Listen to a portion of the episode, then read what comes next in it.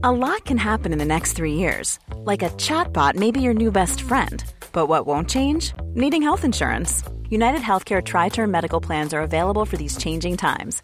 Underwritten by Golden Rule Insurance Company, they offer budget friendly, flexible coverage for people who are in between jobs or missed open enrollment. The plans last nearly three years in some states, with access to a nationwide network of doctors and hospitals. So, for whatever tomorrow brings, United Healthcare Tri Term Medical Plans may be for you. Learn more at uh1.com. Se van acercando las vacaciones y si tienes un bebé en casa, seguro que te preocupa cómo organizar sus comidas durante los viajes, los días de playa o las salidas a la montaña. Una opción cómoda y muy socorrida son los potitos de Nutriben, porque saben cuánto te preocupa dar a tu bebé tarritos nutritivos y con todas las garantías. Los potitos se preparan aquí en España con los mejores ingredientes, como frutas, verduras, carnes o pescados, y solo emplean aceite de oliva virgen extra. Esos ingredientes tal cual se trituran, cocinan y se envasan al vacío para su correcta conservación. Y ya sabes que igual de importantes son los ingredientes que lleva un alimento como los que no lleva. Los potitos de Nutriben son tarritos que no contienen sal, azúcares añadidos, almidón, colorantes, conservantes, gluten o aceite de palma. Recuerda que los únicos potitos son de Nutriben. Gracias a Nutriben y a su marca Potitos por apoyar los buenos contenidos en este podcast.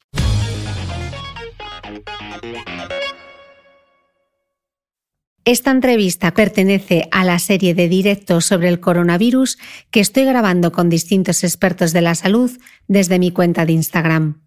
No dudes en suscribirte a mi podcast desde tu reproductor habitual para así no perderte ninguna entrevista.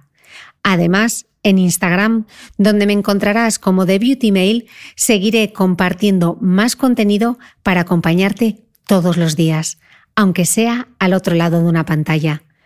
Mucha fuerza a todos, esto pasará, hoy más que nunca, a tope de power.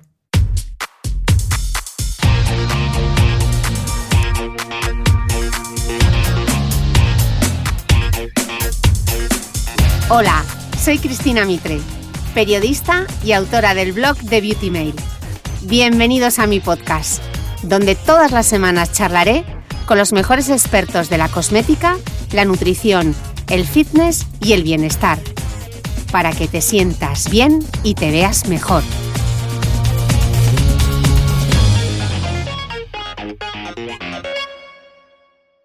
Bienvenidos todos a un nuevo capítulo del podcast de este especial COVID-19 que estoy haciendo en este estudio improvisado que me he montado en el salón de mi casa en Dubái. Hoy estoy en rigurosa conexión directa con Sevilla.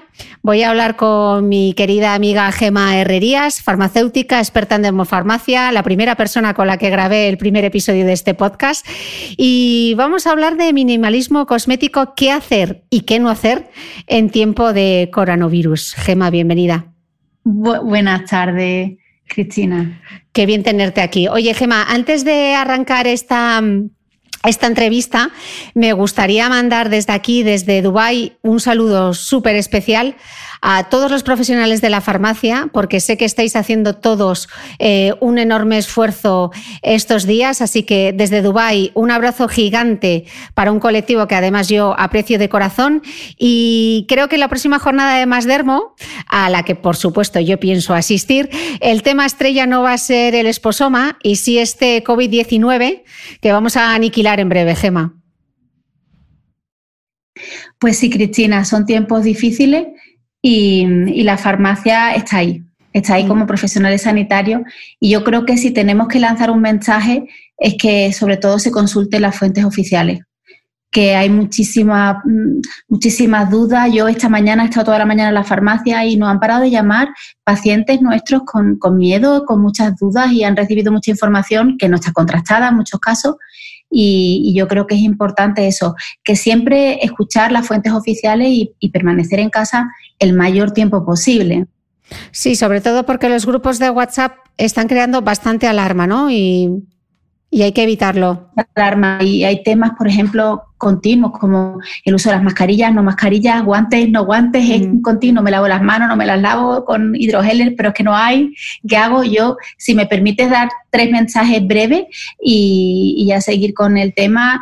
Eh, a ver, las mascarillas realmente eh, oficialmente son necesarias para las personas que están contagiadas con el COVID porque tengan ese cuadro respiratorio que pudieran contagiar a otras personas o que tengan que estar en contacto directo con una persona que esté enferma, por ejemplo, en el hospital un traslado de un paciente, los sanitarios que estén en contacto directo con pacientes enfermos, pero no para todo el mundo ni para ir por la calle y además deben de ser mascarillas quirúrgicas, no las mascarillas de tela porque no está demostrado que evite la transmisión del virus porque no tienen esa impermeabilidad que es necesaria. Y también es muy importante que si se usan estas mascarillas, es tan importante usarlas si son necesarias como retirarlas, alejándolas por la cinta y tirarlas a la basura. No cogerlas por el centro, ¿verdad, Gemma? No cogerlas por la zona que ha estado posiblemente expuesta al, al virus. De todas maneras, si se guardan esas distancias de seguridad de un metro, realmente en muchos casos no son, no son necesarias. Y los guantes lo mismo. Yo creo que además dan una falsa sensación de seguridad y esto es un peligro porque me pasa a mí en la farmacia que no tenemos mascarilla, pero tenemos guantes todavía, nos quedan un par de cajas para nuestro uso y a veces no me doy cuenta y me toco los ojos, me toco la nariz o la boca porque me crea como una sensación de, de seguridad el llevar los guantes. Mm. ¿Alguna otra recomendación para la gente que vaya a visitar? Porque las farmacias siguen abiertas. Entonces, ¿quieres lanzar algún consejo para todas aquellas personas que van a la farmacia?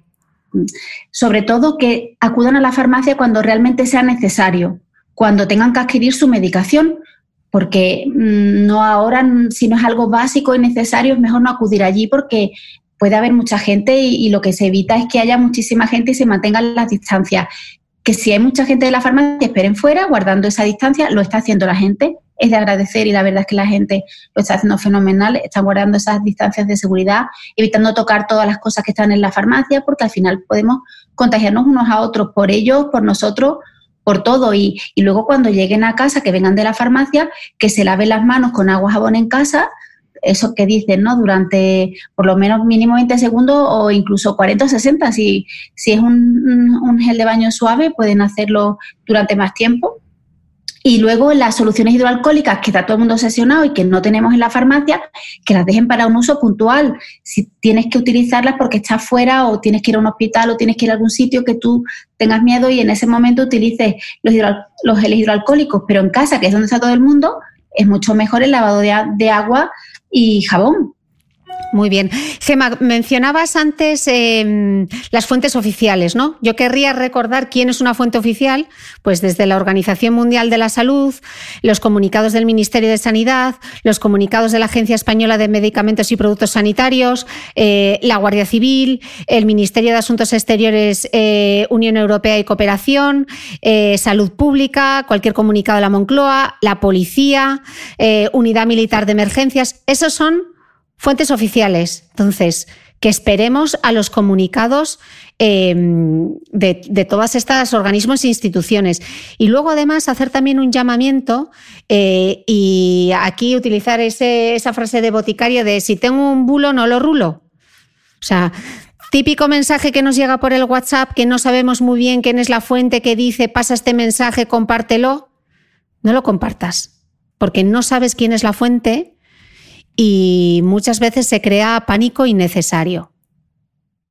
Sobre todo cuando además, por ejemplo, puede estar vinculado con el consumo de algunos medicamentos. Es que hay gente que sin saberlo está dejando su medicación por miedo y hasta que no se em, sepa con evidencia científica que hay que dejar o no dejar de tomar un medicamento, la gente no debería de hacer caso a, a esos bulos.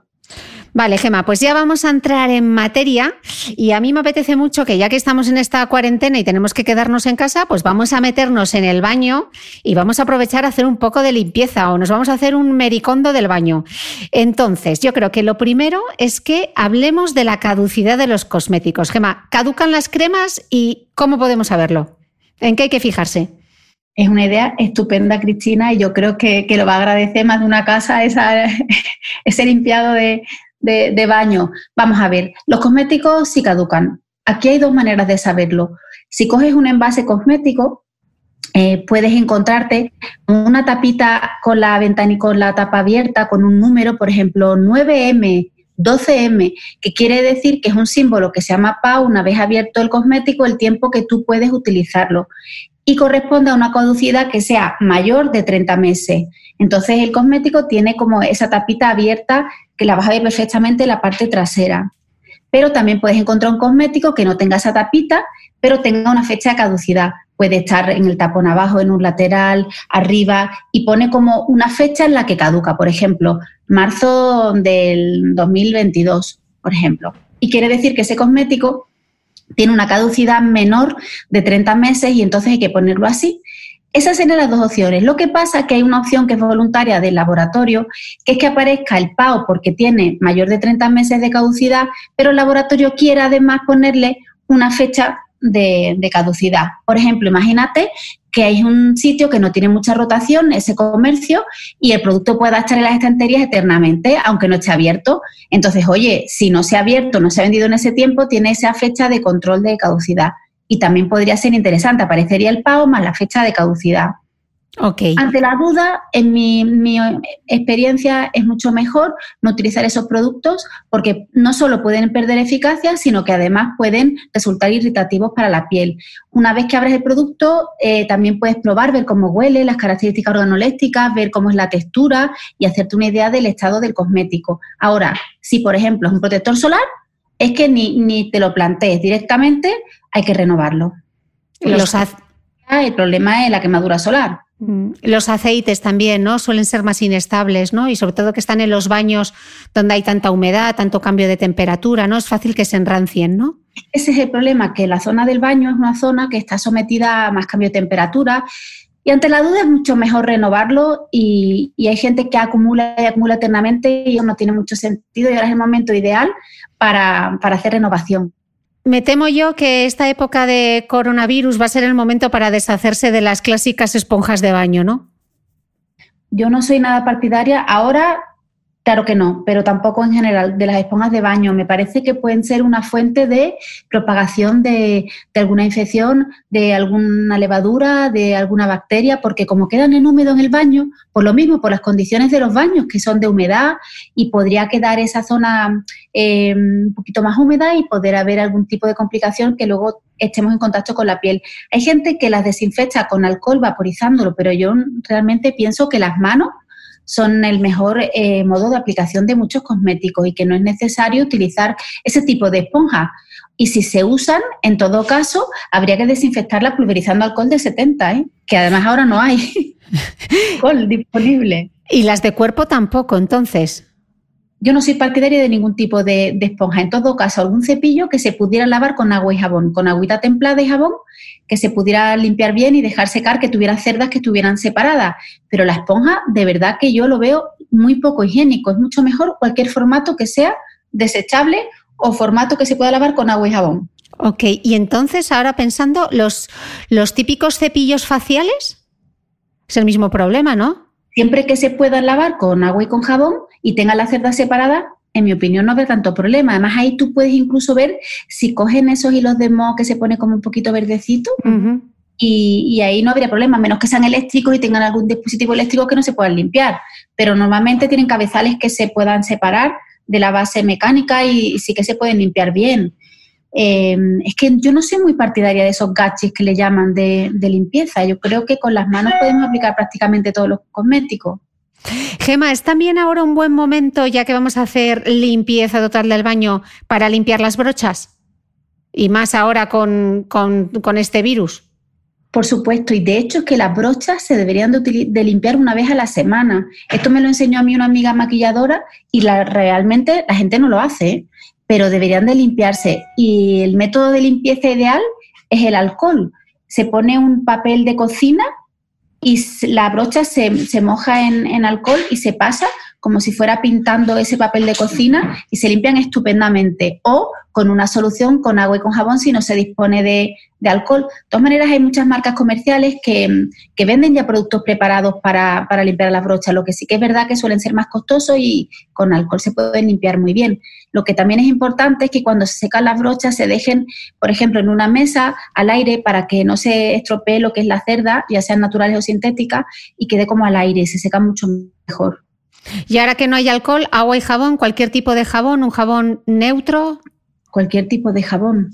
Sí, sí, normalmente los que tenemos en casa son de pH ácido y un pH 5,5, un gel suavito que utilicemos puede ser el gel de lavar las manos o el del cuerpo. Normalmente, si están bien formulados y no son, no, no son muy agresivos, pueden ser una buena solución para limpiar estas brochas, cualquiera que tengamos en casa a mano. Vale. Eh, otra pregunta, Gema. En este momento, ¿qué cosméticos deberíamos evitar porque pueden ser eh, potencialmente irritantes? Yo creo que el problema ahora mismo está en las manos. La gente eh, estos días está viniendo a la farmacia pidiendo cremas de manos porque con el abuso de los geles hidroalcohólicos y con el permanente lavado de manos cada hora, pues la gente tiene las manos muy secas y yo creo que deberíamos de evitar todo aquello que nos irritara las manos, por eso, sobre todo, es evitar lo que la gente está usando ahora, los geles hidroalcohólicos, limitar su uso a cuando no estemos en casa o no estemos cerca de un sitio que nos podamos lavar las manos con agua y jabón, pero que siempre es mucho mejor lavar con agua y jabón suave que no hacerlo con la con estos geles hidroalcohólicos o utilizar algún tipo de foliante o algún tipo de, de, tratamiento más agresivo para las manos, pero el resto del cuerpo realmente no hay ninguna contraindicación en estos momentos. Hombre, a lo mejor si tú estás muy nerviosa, que tú sabes que el estrés además afecta muchísimo a la piel, tu piel está muy reactiva, tu piel está muy irritada por la situación en la que estamos, no será lo mejor el, momento más adecuado de hacer experimentos o usar cosméticos con concentraciones muy altas de ingredientes irritantes. Pero también es verdad que me está comentando eh, mucha gente con la que estoy hablando que están aprovechando este momento que están en casa, oye, no voy a ver nunca, con dos semanas en casa para cuidarme y hacerme esos tratamientos intensivos que a lo mejor son más irritantes y que ahora, pues como voy a estar en mi casa, no me va a dar el sol, quizás sea el momento más adecuado de hacerlo, va a depender de la resistencia de la piel. Ok. Eh, me gustaría aprovechar además para mencionar las teleconsultas que está haciendo Telederma Solidaria. Hay una página web en Twitter que es Derma Solidaria y ahí pueden atender urgencias sobre enfermedades de la piel y lo hacen online. Entonces, bueno, eh, como no queremos ir a los hospitales ni a las urgencias, pues cualquier consulta que tenga la gente respecto a su piel puede hacerlo a través de esta cuenta de Twitter, Derma Solidaria. Así que enhorabuena los dermatólogos por poner en marcha este proyecto. Es una iniciativa estupenda del, doctor Fonda y también la apoya el doctor Sergio Baño, por lo que he estado leyendo en redes.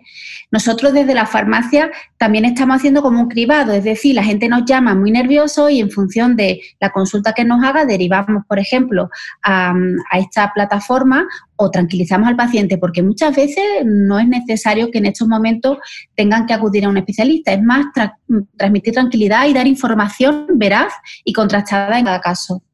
Eh, da los datos de tu farmacia, Gema. bueno, yo estoy en Sevilla, en A5 Farmacia.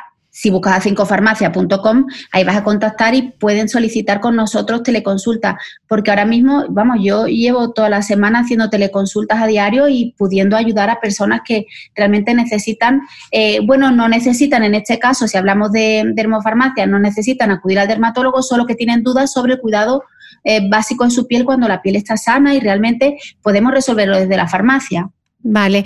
Eh, te querría preguntar porque hay mucho personal sanitario utilizando esas mascarillas, eh, también mucha gente atendiendo al público, bueno, y gente en general que necesita utilizar la mascarilla para trabajar estos días pueden resultar un poco irritativas en toda la zona del surco nasogeniano, de la cara, son bastante incómodas.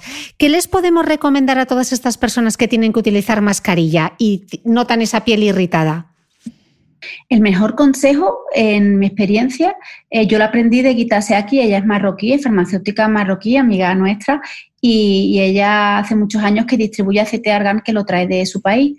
Y el aceite de argán si se maneja antes de utilizar las mascarillas, eh, mejora muchísimo y repara y regenera la piel antes y después. De hecho, ella hace años, casualmente, hizo un estudio en el hospital bien Virgen, creo que era el Virgen Macarena de aquí de, Sevilla, creo recordar el Virgen de Rocío, ahora no me acuerdo.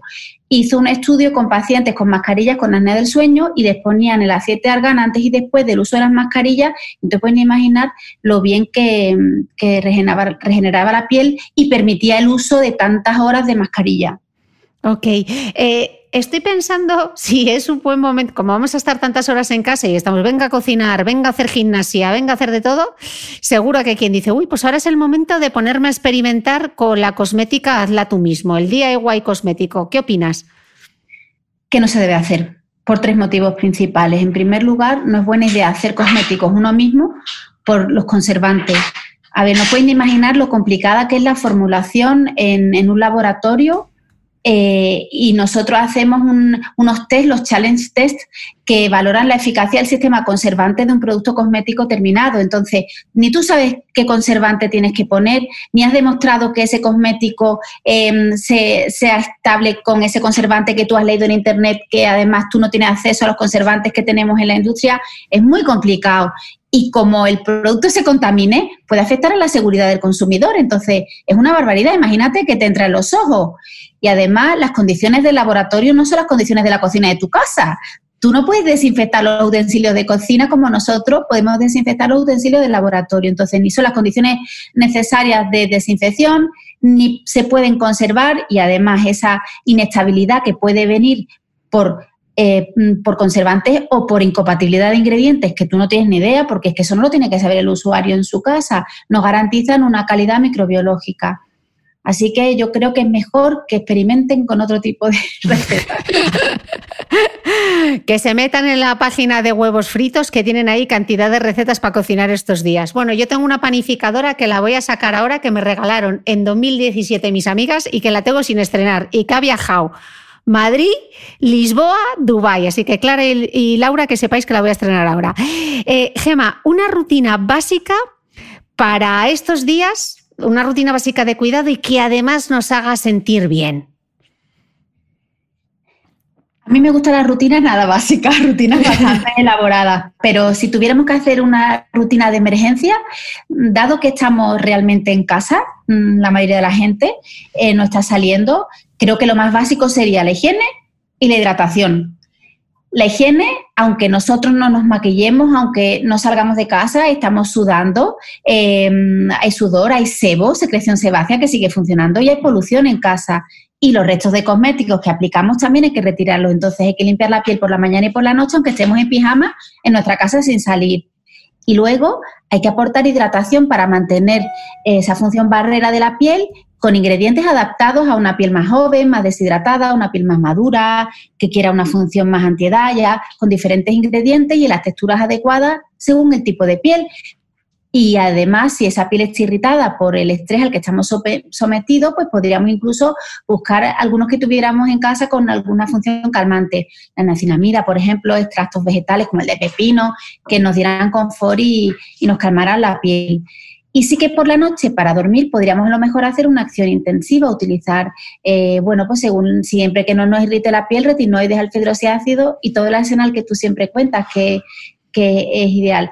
Y, yo creo que aunque sea básica, perdóname, aparte de la limpieza y la hidratación o por la noche la limpieza y el tratamiento intensivo, es momento para hacer los tratamientos semanales que nunca tenemos tiempo. Totalmente, ponerse una mascarilla, esfoliarse, darse un buen masaje, ¿no? Qué importante, dejarte la mascarilla del pelo actuar un ratito más en la ducha, que no vas con prisa. Hay que ver la parte positiva de esta situación y si tenemos tiempo para eso hay que intentar cuidarse un poquito más. Uy, ahora te voy a lanzar la pregunta del millón. Y la protección solar que, llevamos dando la chapa con la protección solar todo el año y ahora van a decir, ¿y para estar en casa me voy a echar yo mi crema solar? ¿Crema solar sí o no? A ver, aquí hay que diferenciar a día de hoy eh, dos tipos de protectores solares.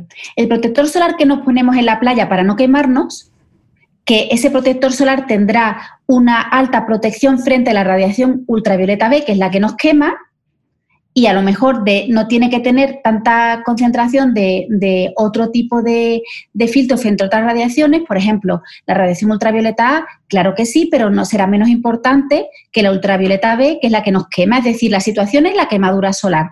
Y luego está el protector solar de casa, de zona urbana, que ese nos protegerá del sol, de la radiación ultravioleta A y B, pero a lo mejor en menos grado que la luz visible azul, porque ahora está todo el mundo delante del ordenador y la luz visible azul artificial que emiten dispositivos móviles como el ordenador, como el teléfono, como las luces LED de casa, como la televisión, junto con todos los factores que tenemos alrededor, lo que comentabas antes del esposoma, ¿no? El estrés, la falta de sueño, la polución, la contaminación, todo lo que nos rodea junto con la radiación ultravioleta, pues va a envejecernos, acelerar el proceso de envejecimiento. En personas morenas agravar las manchas, incluso en personas con una, aunque no sean morenas de piel, que tengan una eh, mayor exposición a estos factores. Yo, por ejemplo, soy muy clarita, pero yo estoy todo el día delante del ordenador, entonces también eh, se me pueden agravar todos esos, si no es como una suma de factores. Entonces, el protector solar de casa, a lo mejor no es tan importante que prevenga las quemaduras, pero sí que nos proteja frente a todo esto que nos rodea. Y hay nuevas fórmulas que tienen ingredientes para la luz ultravioleta, pero también para otro tipo de radiaciones, luz visible azul artificial y también infrarrojo. Y la gente tiene que saber que si está en casa delante de una ventana, a través de la ventana, del cristal de la ventana, pasa la radiación ultravioleta A, que aunque estemos en casa, estamos sometidos a, también a esta radiación, aparte de toda la demás. O sea que sí, hay que ponerse una protección solar en casa. Si estamos cerca de una ventana importante que tenga eh, para, frente, filtros solares frente a la radiación ultravioleta y si estamos delante del ordenador, que tenga ingredientes, sobre todo son antioxidantes, frente a la luz visible azul artificial. O sea, dentro de los protectores solares no son unos filtros aparte, sino que se le incorporan ingredientes antioxidantes que tienen evidencia frente a esta luz visible azul artificial. Aunque hay un truquito que es ponerse maquillaje porque el pigmento del maquillaje, el óxido de hierro, se ha visto, se ha demostrado que también frena el daño que hace la luz visible azul artificial. O sea que podemos ponernos nuestro protector clásico y encima un maquillaje. Ever catch yourself eating the same flavorless dinner three days in a row? Dreaming of something better? Well, HelloFresh is your guilt-free dream come true, baby. It's me, Kiki Palmer. Let's wake up those taste buds with hot, juicy pecan crusted chicken or garlic butter shrimp scampi. Mm. Hello Fresh. Stop dreaming of all the delicious possibilities and dig in at HelloFresh.com. Let's get this dinner party started. Quality sleep is essential. That's why the Sleep Number Smart Bed is designed for your ever evolving sleep needs. Need a bed that's firmer or softer on either side? Helps you sleep at a comfortable temperature? Sleep Number smart beds let you individualize your comfort so you sleep better together. JD Power ranks Sleep Number number 1 in customer satisfaction with mattresses purchased in-store. And now, save 50% on the Sleep Number limited edition smart bed for a limited time. For JD Power 2023 award information, visit jdpower.com/awards. Only at a Sleep Number store or sleepnumber.com. ¿Sabías que los bebés son capaces de autorregularse y comer lo que necesitan? Hasta el primer año, la leche ha de ser su alimento principal, bien sea lactancia materna o artificial, y poco a poco podrán ir probando diferentes texturas y alimentos. Ahora, con buena temperatura, a todos nos gusta salir más de casa, y en verano pasamos mucho tiempo fuera, en la playa, la montaña o recorriendo el mundo. Si tienes un bebé que ya ha empezado con la alimentación complementaria, para esos momentos puedes contar con los diferentes tarritos que ofrece Potitos. Hay recetas para bebés desde 4 y 6 meses y solo llevan ingredientes como frutas, verduras, carnes o pescados que se trituran y se envasan tal cual. Los potitos de Nutribel son tarritos seguros, fáciles de conservar y transportar, ya que no necesitan refrigeración, tan solo mantenerse en un lugar fresco. Se calientan en microondas o al baño María, sin conservantes ni azúcares añadidos. Gracias a Nutriben y a su marca Potitos por ser nuestro mecenas del mes.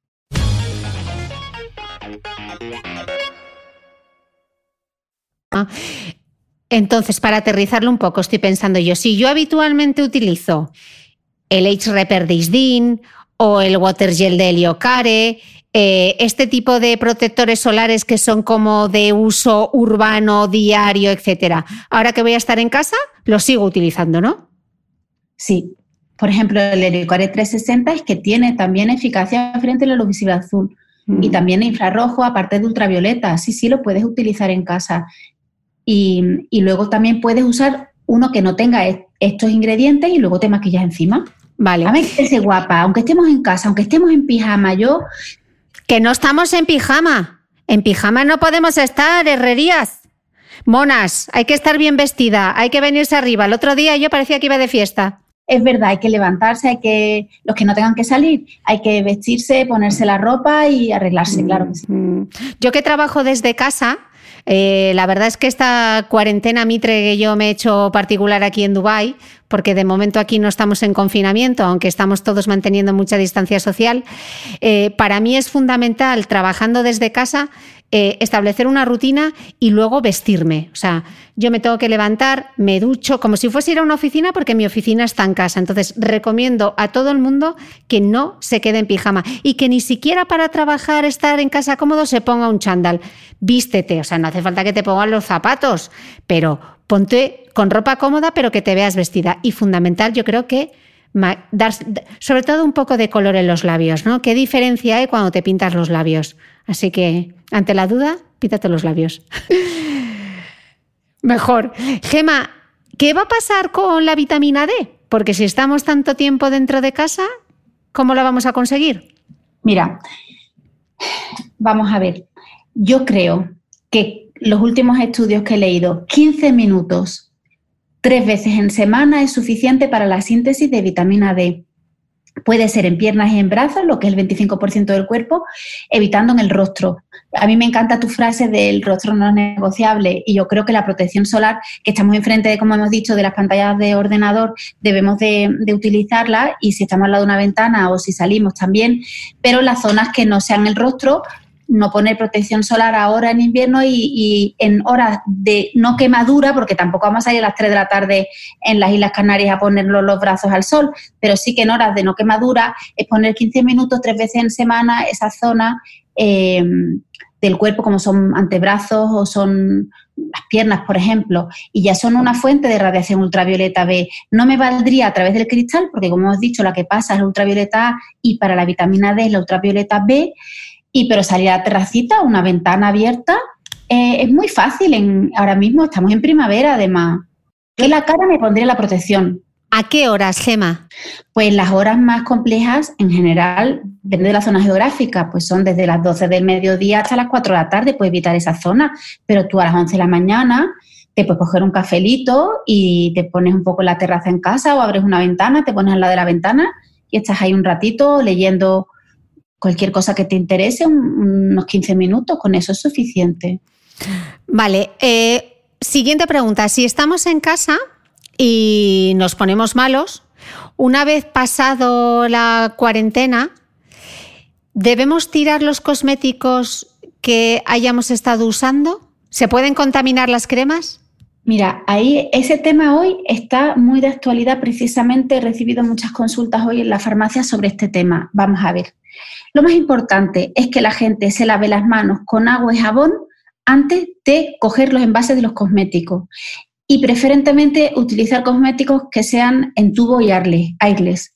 Nosotros, por ejemplo, en GH, tú sabes que no tenemos tarros abiertos porque metes el dedo y se pueden contaminar. Yo preferiría utilizar ahora mismo cosméticos que, sean, que sean airless o que vayan en tubo y no tengas que meter la mano. Y si tuvieras que meter la mano, lo tienes al uso, pues lavar las manos.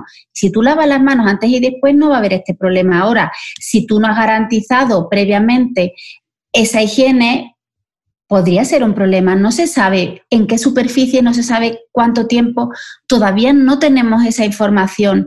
Eh, hay alguna, algunos documentos orientativos de algunas horas. Sé que hay gente que está haciendo la cuarentena los cosméticos, los tiene metidos en una bolsa. Bueno, quien realmente esté muy agobiado con ese tema lo podría hacer.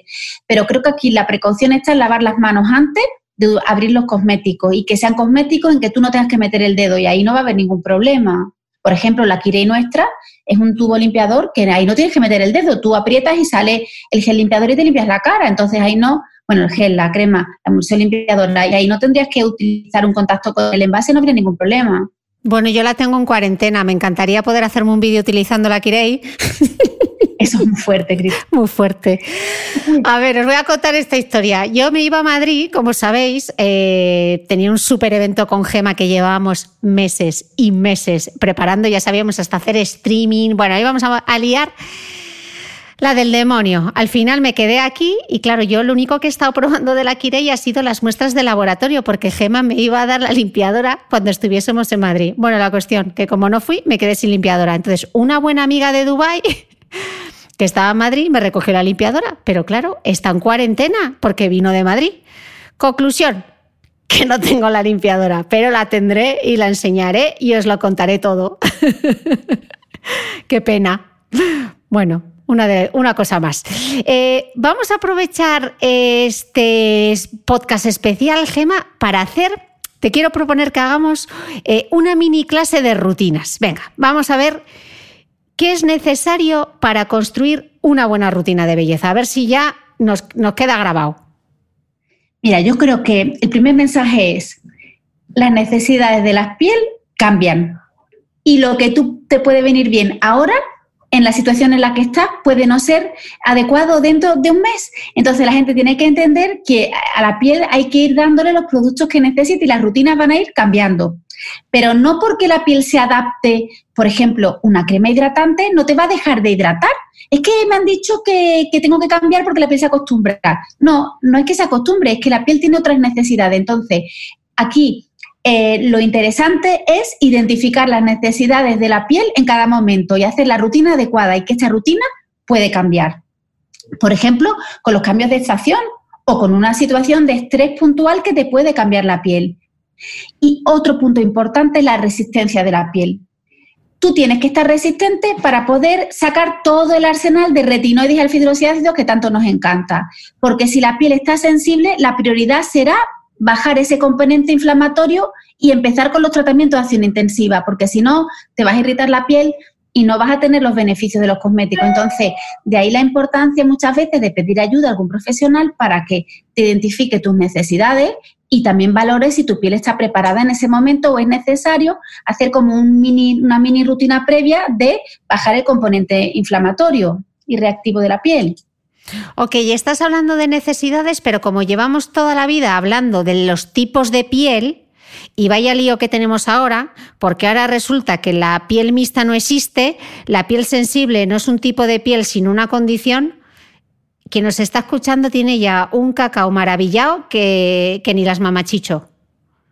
Sí, todo, a ver, el otro día estábamos en un curso con María Jesús Lucero, la doctora María Jesús Lucero, y, es que eh, decía ella, es que la dermofarmacia es una ciencia y está en constante evolución.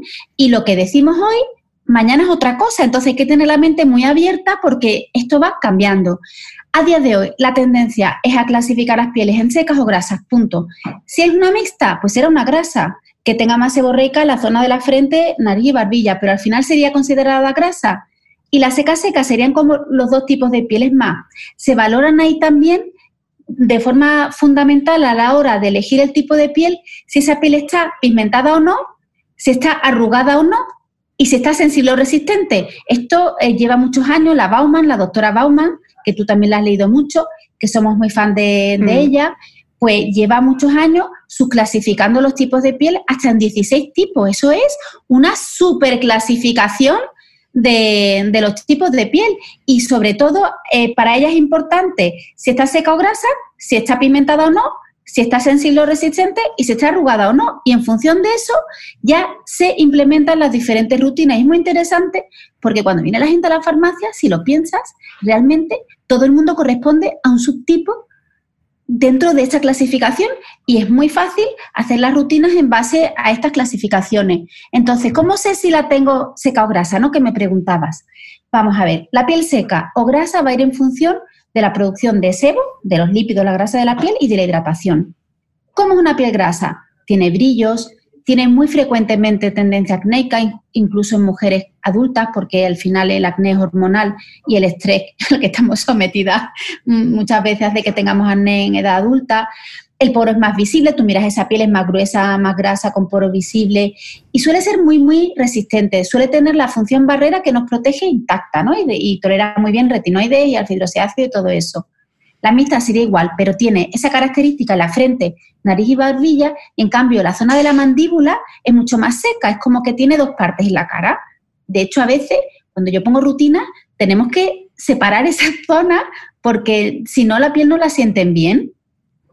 Y la piel seca ya sería la que no tiene lípidos, no tiene grasa, mucho más bajo, una piel mucho más fina, mucho más tirante, refiere muchísima tirante, tiene menos luminosidad.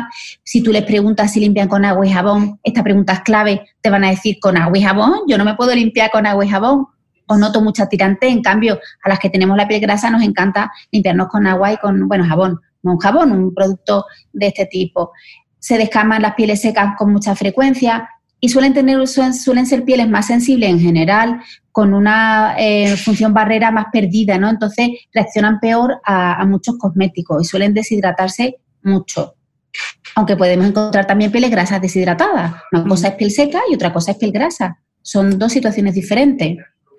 Eh, justamente Gemma estaba mencionando, la doctora Bauman tiene un libro maravilloso que no está, creo que no está traducido al español, que se titula The Skin Type Solution.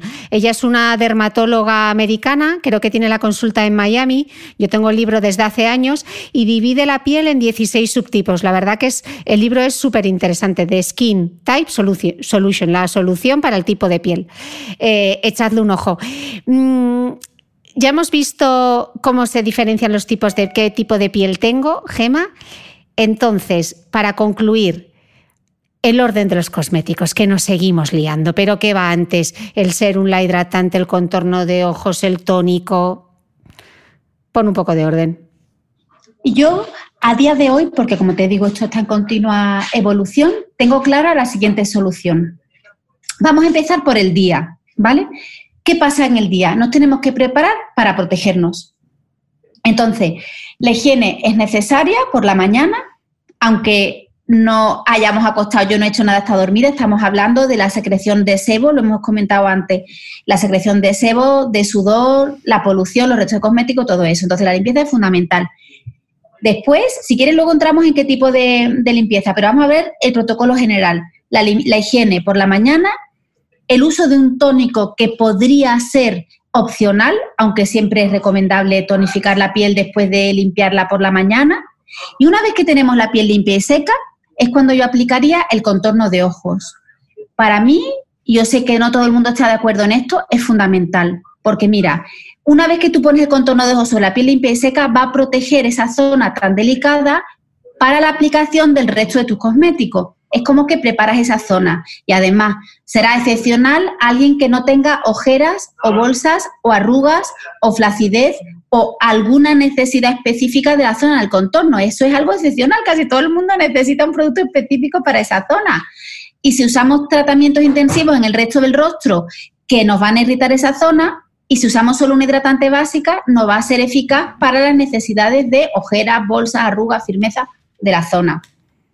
Una vez que limpiamos, ponemos el tónico y ponemos el contorno de ojos, entonces cuando aplicaríamos o la loción o el serum o la ampolla, va a depender del producto que tengamos en nuestra rutina y, si está formulado en una textura o en otra, de más o menos viscosidad. Esta loción serum ampolla de la mañana, pues puede ser para la mejora de los signos de envejecimiento, puede ser antioxidante e hidratante solamente, ya depende del producto que necesitemos. Iría directamente sobre esa piel que se ha limpiado, se ha tonificado, se ha aplicado el contorno de ojo y nos ponemos ese producto que suele ser mucho más fluido, ¿no? Con una viscosidad muchísimo menor. Y solo pondríamos una crema complementaria en caso de piel deshidratada o de piel seca. Muchas pieles que no necesitamos tantos cosméticos como aplicamos. Después pondríamos la protección solar y finalmente el maquillaje. Es decir, por el día nos preparamos para protegernos. Higiene, tónico, contorno, loción serum o ampolla, con la función que necesitemos, tratamiento complementario opcional en caso de piel seca o deshidratada, protección solar y maquillaje. ¿Qué pasa con los fotomaquillajes? Esta es una pregunta que todo el mundo se hace. Si yo uso una protección solar con color, ¿por qué me tengo que poner la protección solar debajo? porque se ha demostrado que una cantidad insuficiente de protección solar disminuye la eficacia del filtro. Y cuando los protectores solares tienen color, la gente se pone menos cantidad, esto ya lo hemos hablado muchas veces. Entonces, a veces, si te preocupan las manchas, tienes una piel con tendencia a mancharte o tomas medicamentos fotosensibilizantes o estamos en épocas de sol, es mejor que te pongas tu 50 sin color en una capa generosa y luego te des un toque de color con tu fotomaquillaje. De acuerdo. Eso para el día. ¿Y para la noche?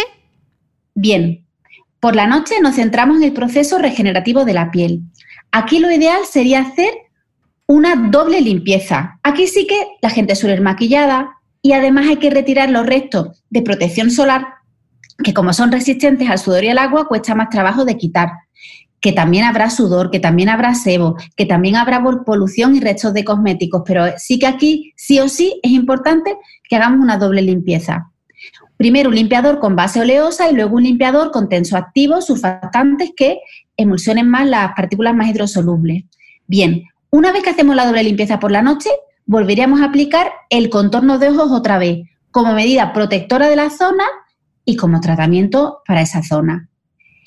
Y después yo me he vuelto fanática de nuestra loción.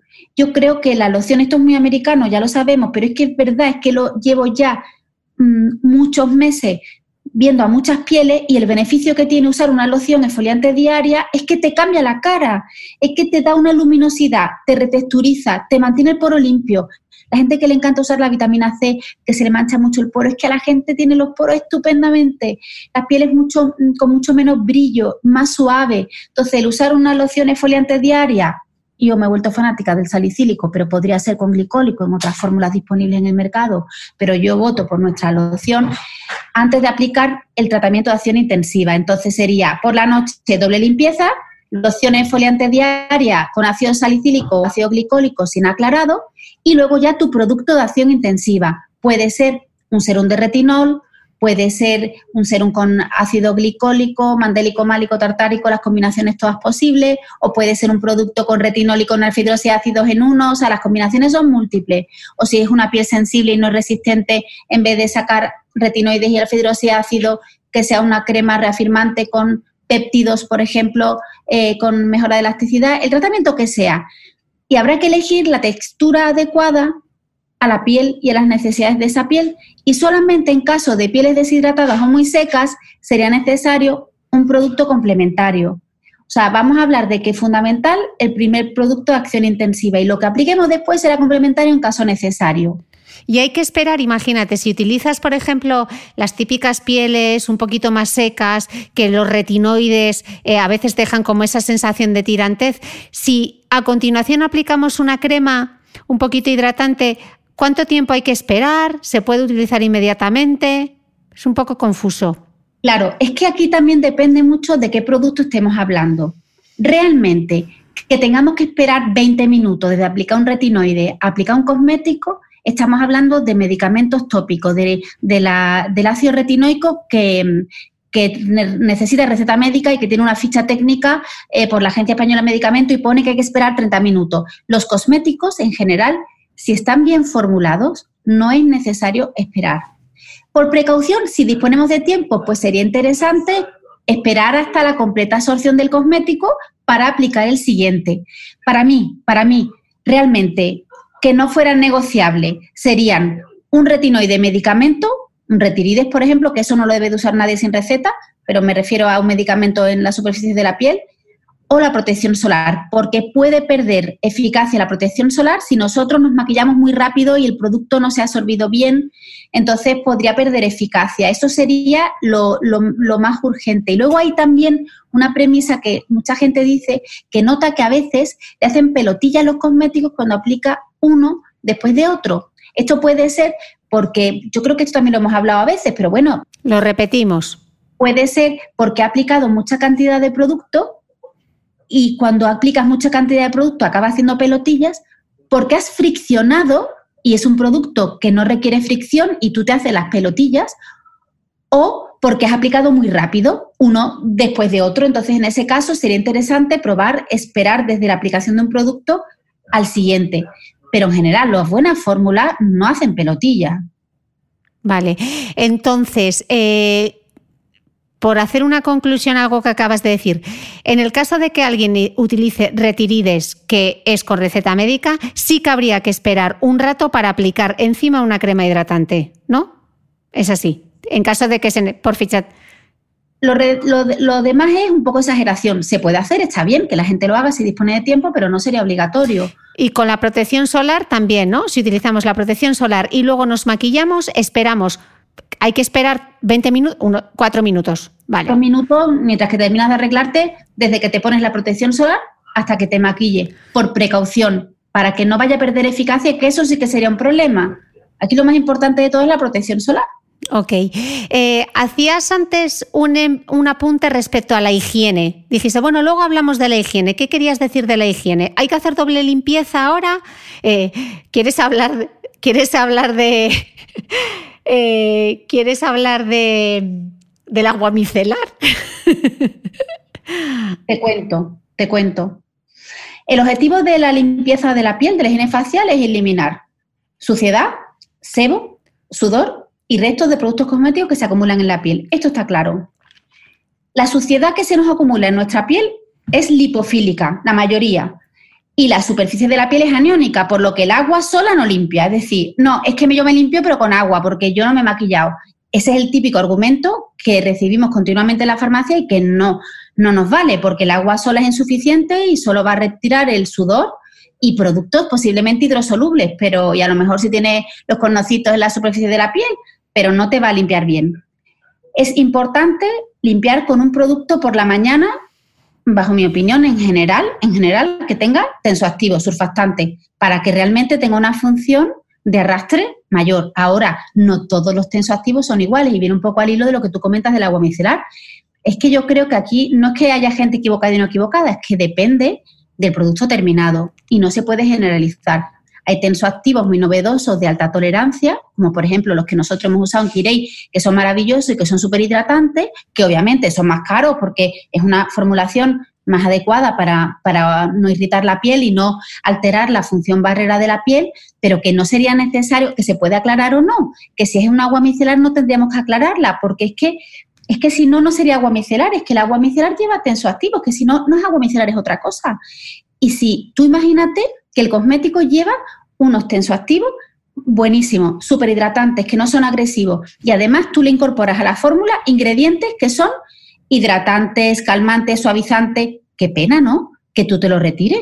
Porque es que para, para eso, para que te compres una solución micelar formulada, que normalmente suelen ser un poco más caras, si te la vas a retirar, sería como malgastar el producto.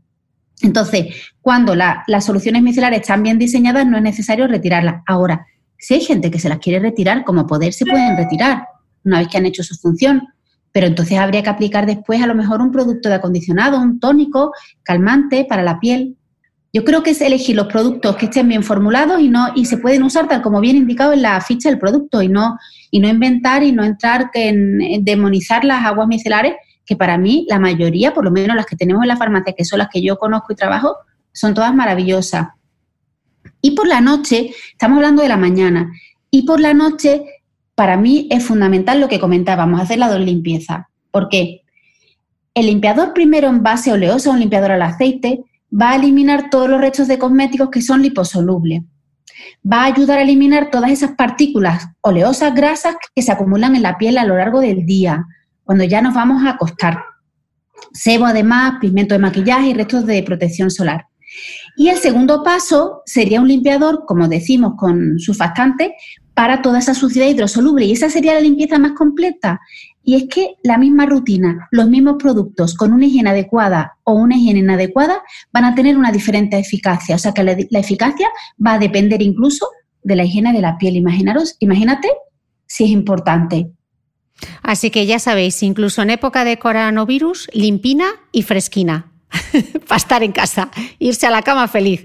Gema, millones de gracias. Eh, ¿Qué podcast nos hemos grabado así? Tú en el salón de tu casa, yo en el salón de mi casa, tú en Sevilla, yo en Dubai.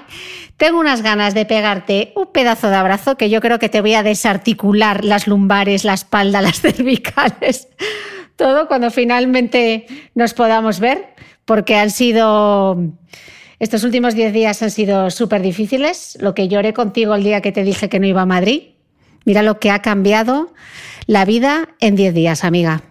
¿Quién lo hubiese pensado? Ya, ¿quién lo hubiese pensado? ¿Quién lo hubiese pensado? Pero bueno, yo solamente pienso ya, yo solo visualizo la meta Visualizo la meta, visualizo el verano y espero poder llegar a España. Así que, Gema, millones de gracias por regalarnos este rato. Y a vosotros, escuchantes, en el podcast de Cristina Mitre seguimos, seguimos con este especial COVID y a tope de power a todos. Gracias, Gema. Muchas gracias. Un beso. No olvides que todas las notas de este capítulo están en mi blog de beautymail.es. Además, si no quieres perderte ningún capítulo del podcast de Cristina Mitre, suscríbete a thebeautymail.es y a cualquiera de las aplicaciones en las que puedes escuchar mi podcast, como Spreaker, Apple Podcast, Spotify, Evox y YouTube. Solo tienes que buscar el podcast de Cristina Mitre y darle a suscribir.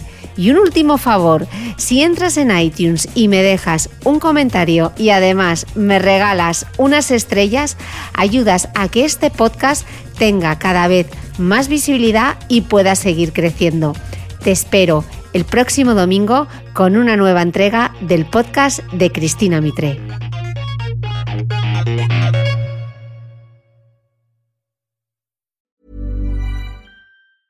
Ever catch yourself eating the same flavorless dinner three days in a row?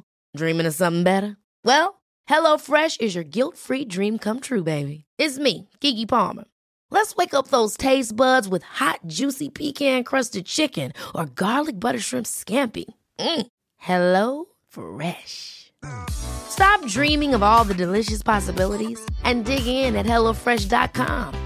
Let's get this dinner party started.